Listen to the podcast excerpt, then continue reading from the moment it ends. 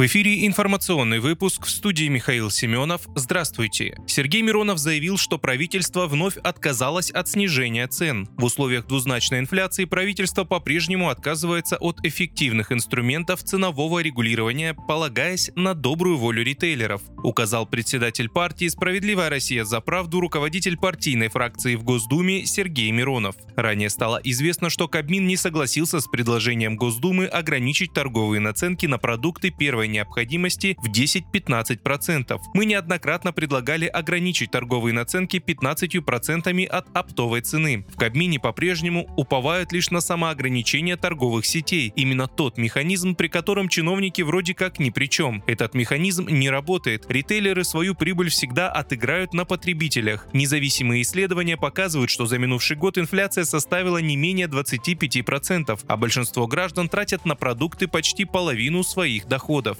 Представители СРЗП предлагают и другой налоговый инструмент снижения цен через понижение ставки НДС. Необходимо снизить НДС с нынешних 20 до 15% на социально значимые товары до 5%, а на базовые продукты питания обнулить, пояснил Сергей Миронов. По экспертным оценкам, первоначальные потери бюджета от этих мер кратно окупятся на фоне роста товарооборота и спроса. Мы также получим рост производства и ВВП. Но и эти предложения правительства игнорируют, отказываясь регулировать цены волевыми эффективными законодательными решениями. Наша фракция продолжит настаивать на этих инициативах, заявил Сергей Миронов.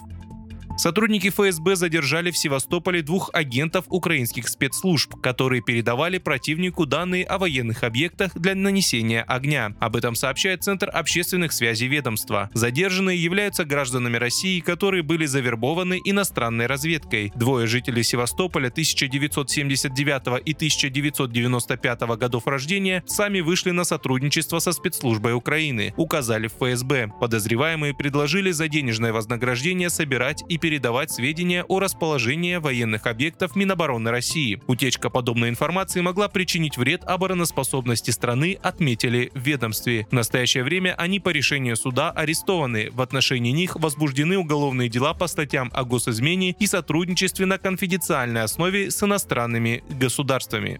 Российские банки предложили резко снизить предельный размер переводов самому себе с 1 миллиона 400 тысяч рублей до 300-600 тысяч. Об этом пишет РБК, ссылаясь на источники. В ходе подготовки ко второму чтению законопроекта об отмене комиссии за переводы самому себе между банками сейчас обсуждается снижение планки для бесплатных операций. По словам главы Комитета Госдумы по финансовому рынку справедливороса Анатолия Аксакова, вариант законопроекта ко второму чтению сейчас обсуждается. При этом основные обсуждения идут по поводу размеров переводов без комиссии. Например, предлагаются цифры в диапазоне от 100 тысяч до 1 миллиона 400 тысяч рублей. При этом источники РБК указали на то, что согласованного варианта поправок для второго чтения пока нет.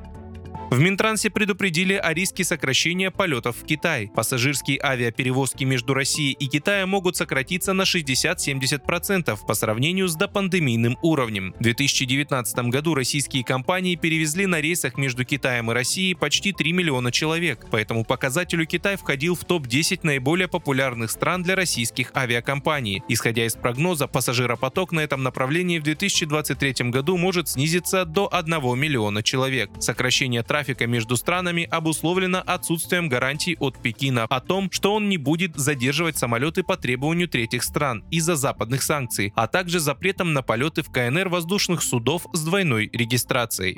Вы слушали информационный выпуск. Оставайтесь на справедливом радио.